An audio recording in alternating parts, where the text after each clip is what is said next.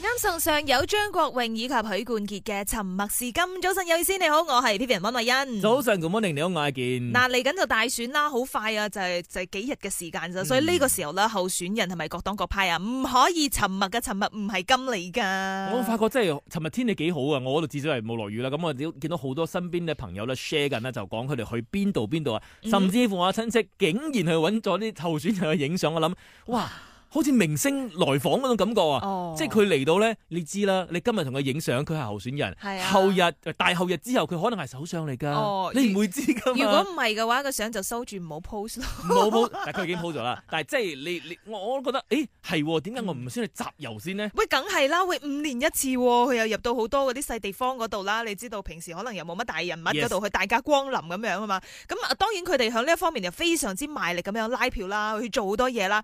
誒、見到 即係各誒、即係各式各樣嘅呢一啲招數都有，譬如講誒鋪床單啊嗯哼，啊幫你換下黑油啊，嗯哼幫你 check 下棚牙啊，即係十八般武藝咁樣嘅，好忙噶。你講緊呢位人士真係，如果有機會俾你見到呢個畫面咧，請記得認低，因為 t u n g u z a f r u 嚟噶嘛，係嘛？真佢真係一個好難得咧，係因為佢係一個誒、呃未入去做政治人物之前呢，佢係一個嗯非常之高職位嘅高管。咁、嗯你可以見到個高管喺你面前幫你換胎個畫面咧，係 我真真係我都好想見下嘅。雖然我覺得冇得叫佢投票嘅，但係有呢啲另外一啲即係宣傳嘅方式，譬如講，OK，佢係做嘢，但係佢做嘅嘢，你又覺得嗯就好似有人咧就揾啲石鼓咁樣嚟鋪路咁樣，啊哦埋喺我個窿係入嗰個邊，跟住鋪下影張相咁然樣。之後仲攞個車胎遮住佢啊嘛，講安全啲啊嘛，咁樣呢樣嘢。哇！佢知有啲人係 brilliant 噶嘛，但係我嗰度咧，我因為可能馬拉區嘅關係啦，嗯會比較興多啲嘅就係、誒、show 開 show，啊佢哋因為之以前咧，以前冇早應該講上一屆冇乜落大雨嘅時候咧係，你唔會見到啲咁嘅畫面。啊今次你見到嗰啲 so called 咩 g a z e b o 定唔知乜鬼咧，好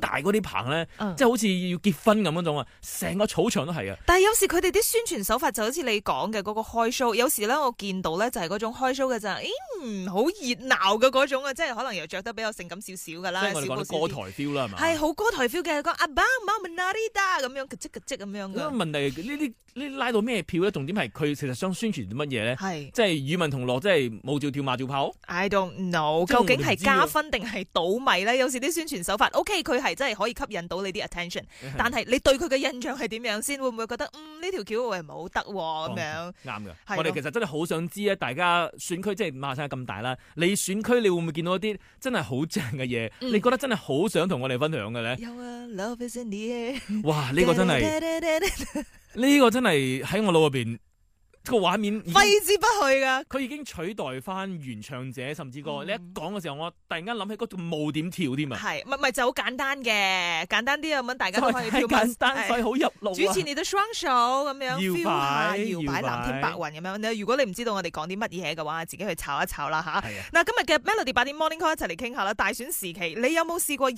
象深刻嘅一個拉票同埋宣傳嘅方式嘅？咁唔單止係可以講呢一屆嘅，咁啊、過去咁，如果你真係睇到一啲，哇，到而家咧都難以忘記啊，回味無窮嘅呢啲宣傳方式咧，都可以同我哋講下嘅。call in 俾我哋零三九四三三三八八，又或者係 voice message 到 Melody DJ number 零一六七四五九九九九。哇，好正啊嘅呢一首歌曲，就正如我哋所有嘅候選人咁樣，活力全開，王力宏嘅歌曲送俾你，守住 Melody。哎呦，你的決定和咩改變不了我的明天哦 哎喎、呢樣嘢咁直接咩？嗯喂，周傳嘅勇敢一點係我哋所有係啊嘅候選人一定要勇敢一點啊！我哋冇理嘅結果，最緊要佢過程咧，真係可以買到人心嘅。咁啱信上，除咗有周傳嘅勇敢一點之餘呢，亦都有王力宏嘅活力全開。Melody 早晨有意思，你好，我係 Vivian 羅麗欣。早晨，你好，亞健。喺今日 Melody 八點 Morning Call 咧，繼續一齊嚟傾下，有冇即係印象深刻嘅大選時期咧？誒、令你你到依家咧，依然係難以忘記嘅拉票啊，一啲宣傳嘅方式嘅。嗯，我哋睇到啦，WhatsApp 方面咧有呢個五三八嘅話，最難忘嘅大選宣傳當然係《Love Is In The Air》嗰首 MV 啦，經典嘅。佢仲話 Put Your Hand In The 嗯 Air，哇哦！個畫面，嗯，即係都頭先我哋咁樣講過下啦，即係個畫面係真係令我印象深刻。嗯咁啊咪佢成功咯？呢、個宣傳方式到咗依家係好多人都記得喎。問翻啊你啦，，宣傳嘅目的係乜嘢咧？嗯，因為你有幾冇理先種有幾種講法嘅，一種係係 awareness，係，一種係 interest，嗯即係我哦而家有 awareness 啊，肯定有啦，因為全部人都知啦。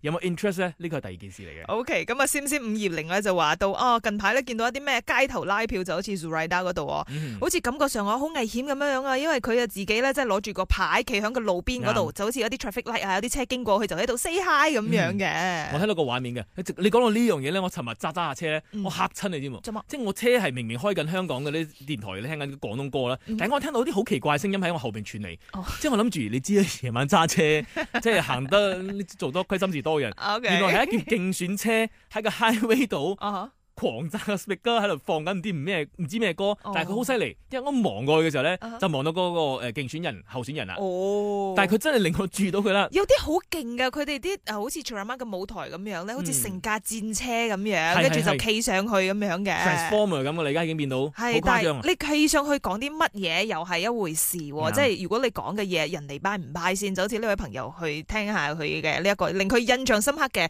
宣傳嘅方式有邊啲啊？最有印象的就是演讲人在罗里上讲，那就偷了二十六亿，我们裤袋里面有没有少了一毛钱？你银行有没有少了一十块钱？那个是最有印象的。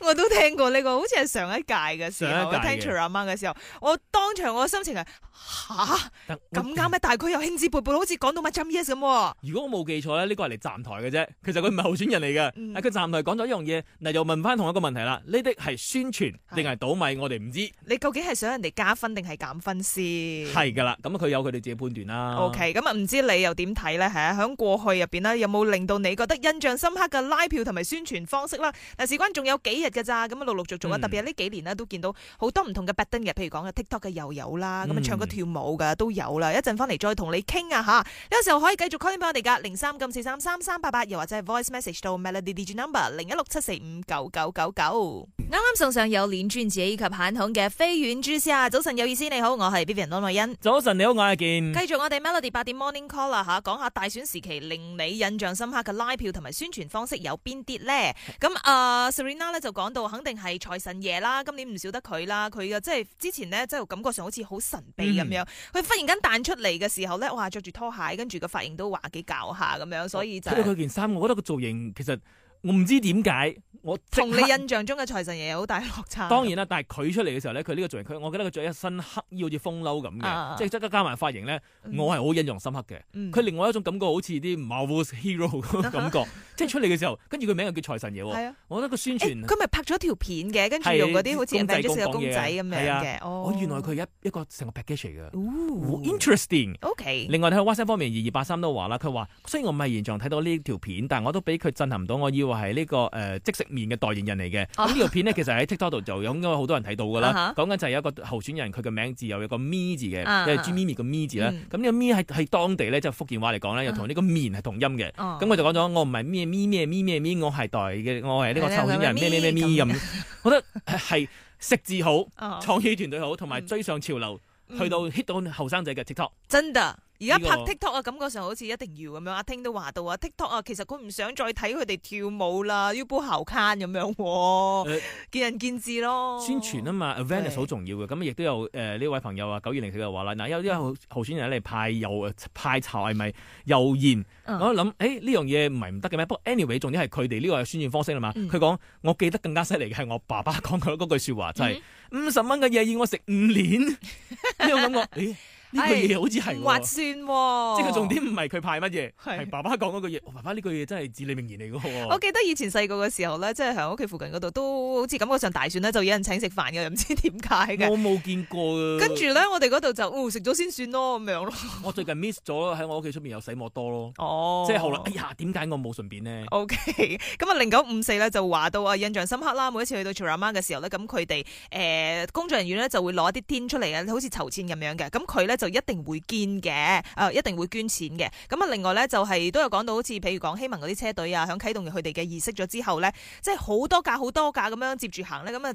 車上邊咧又插滿晒嗰啲旗嘅。